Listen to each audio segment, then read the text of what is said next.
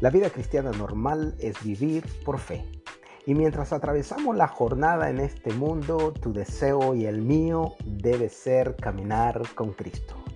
Somos cuerpo, alma y espíritu. Y estos deben estar concentrados y conectados en Dios. Sigamos sus consejos y mantengámonos en el camino correcto. Somos Francisco y Fabiola y esperamos que este episodio sea de gran ayuda para tu vida.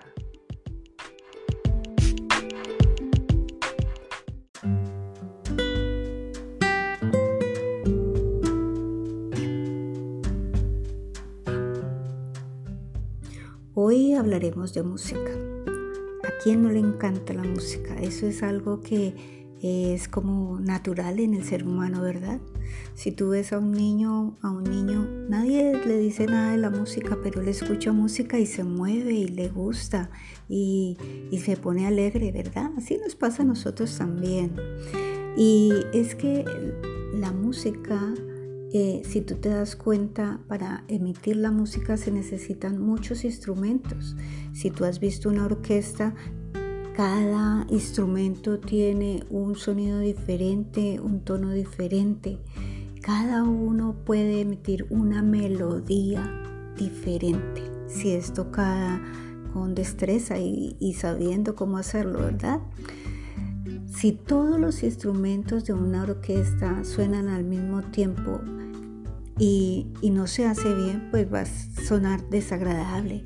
Pero cuando hay un director y, logran coordinar cada instrumento, hacen que surja una melodía y que sea armónica y que sea agradable a quienes los están escuchando, ¿verdad?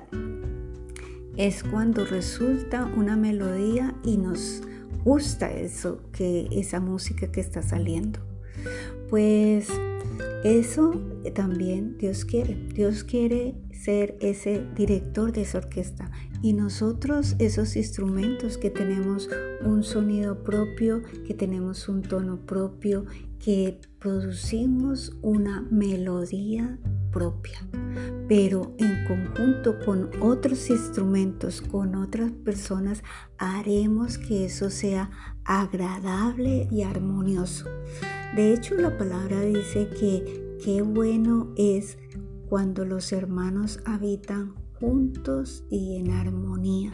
Qué bueno y qué delicioso es eso que los hermanos habiten juntos y en armonía. Eso quiere decir que cada uno de nosotros somos diferentes, ¿verdad?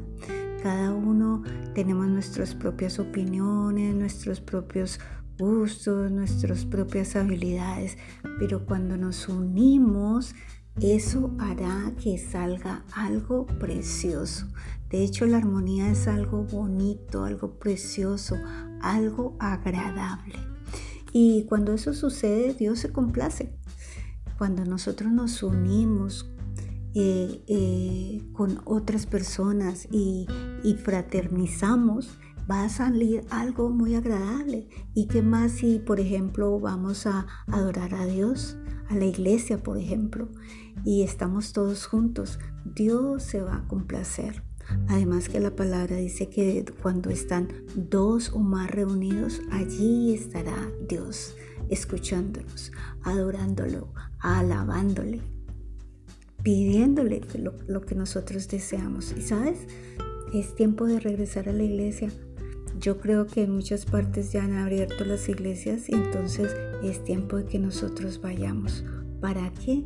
Para que adoremos y para que fraternicemos. Nos hace falta estar con otras personas, ya estamos mucho tiempo encerrados. Entonces, para que nos reunamos con alegría y adoremos al Señor en la casa de Dios, ¿verdad?